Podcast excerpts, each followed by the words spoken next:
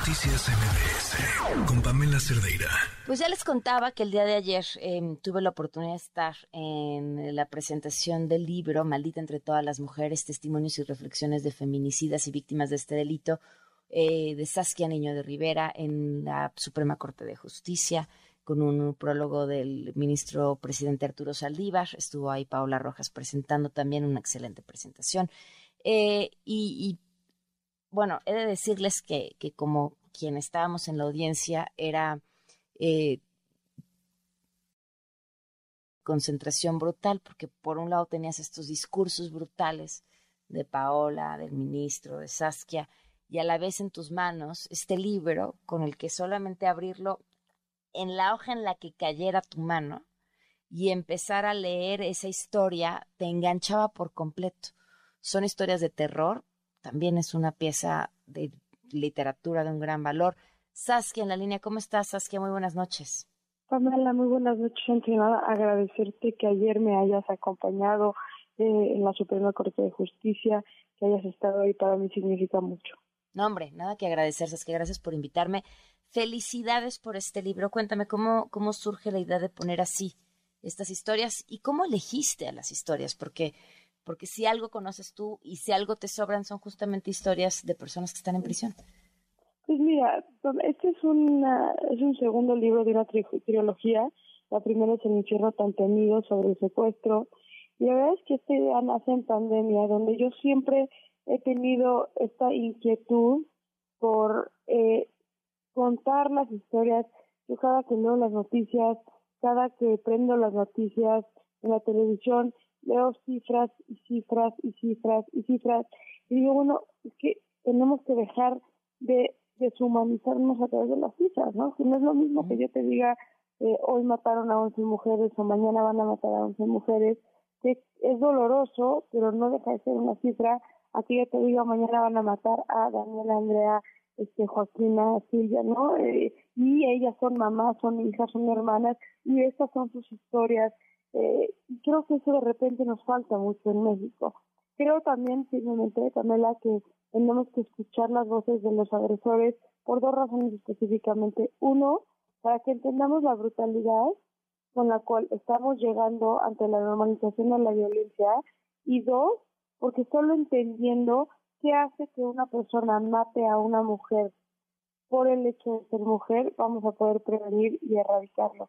En otras, en otras partes del mundo, como en Colombia, se han hecho estudios sobre el feminicidio, sobre a través del feminicida, y esta propuesta yo la he hecho en muchísimas instituciones y nadie quiere entrarle desde este ángulo porque les da miedo que sienten que están como yendo contra las víctimas.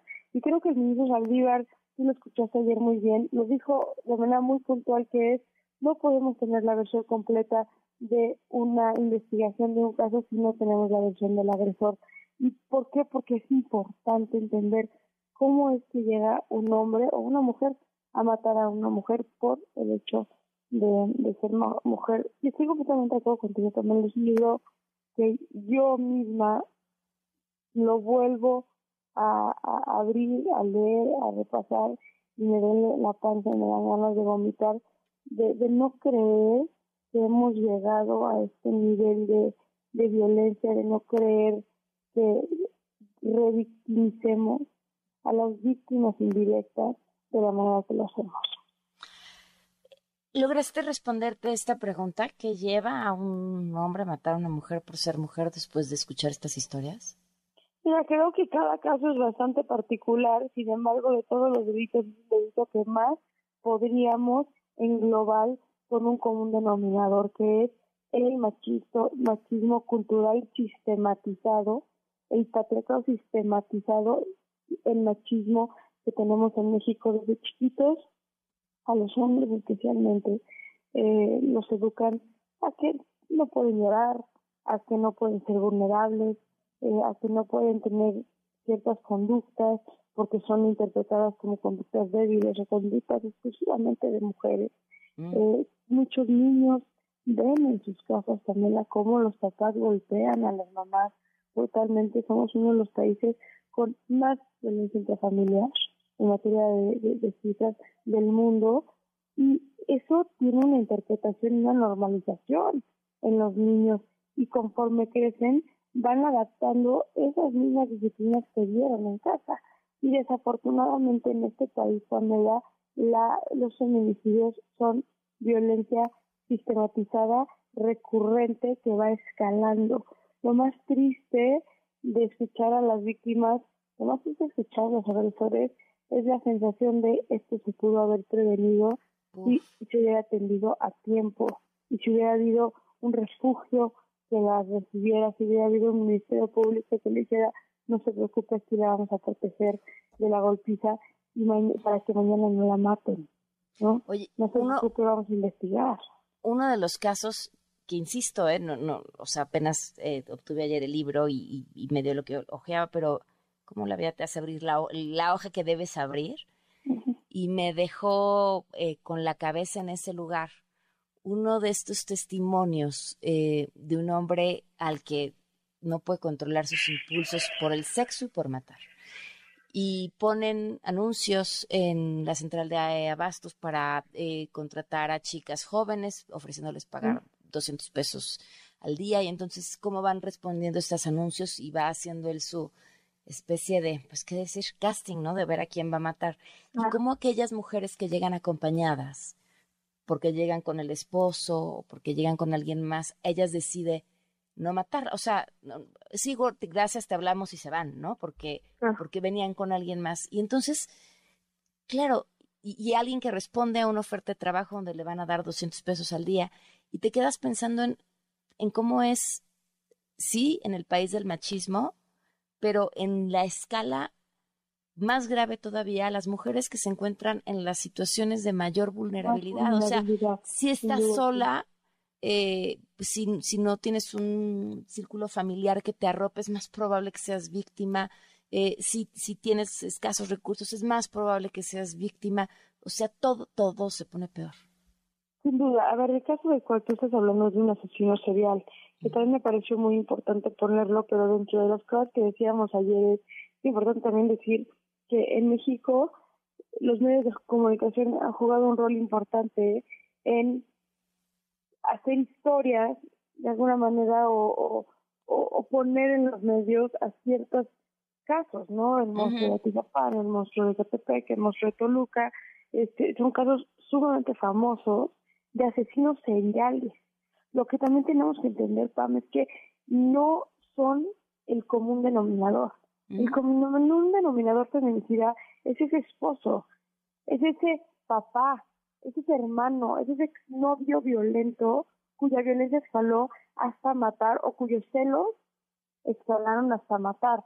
Algo que yo vi muchísimo con el libro y es lo que más me asusta es que no necesariamente la familia arropa a las víctimas, no, ¿en qué sentido? En que no es suficiente muchas veces la señora Magda, por ejemplo, es una mujer que su hija eh, se embaraza, Fernanda se embaraza muy, muy, a una edad temprana y pues termina casándose, ¿no? Esto que pasa en pleno 2022 en nuestro país todavía, que por estar embarazada termina casando.